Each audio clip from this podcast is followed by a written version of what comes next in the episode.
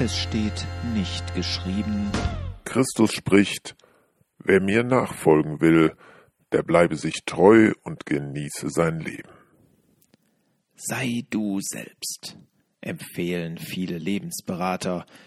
Wir sollen authentisch sein und uns so annehmen, wie wir sind.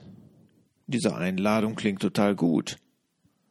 Zum Glück können Dreijährige solche Ratgeber noch nicht lesen, sonst wäre die Welt wohl voll erwachsener Kleinkinder, die sich treu geblieben sind in ihrem kindischen Verhalten, ganz authentisch in ihrem Trotz und Egoismus.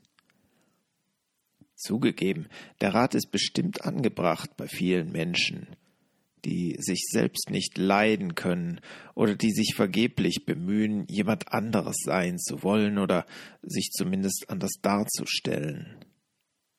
Schlimm ist nur, wenn diese Selbstannahme dazu führt, dass Menschen sich nicht mehr weiterentwickeln, aus Angst, dann nicht mehr authentisch zu sein, sobald sie an ihren Schwächen arbeiten oder sich den Wünschen anderer anpassen.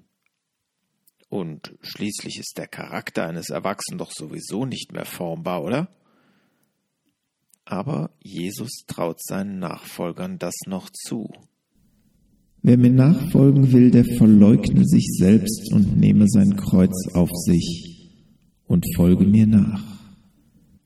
Markus 8, Vers 34.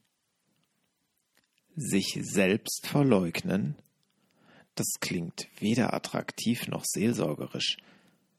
Hat Gott mich nicht wunderbar geschaffen? Verleugne ich damit also nicht seine gute Schöpfung?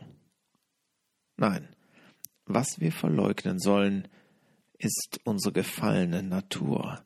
Ich soll verleugnen, für wen ich mich selbst halte, mein von Stolz, Neid und Begierden verkorkstes Bild von mir selbst, damit ich der Mensch sein kann, als den Gott mich gedacht hat. Wie gut uns das gelingt, erkennen wir daran, ob wir weniger nach Selbstverwirklichung streben, sondern freudig sein Kreuz auf uns nehmen.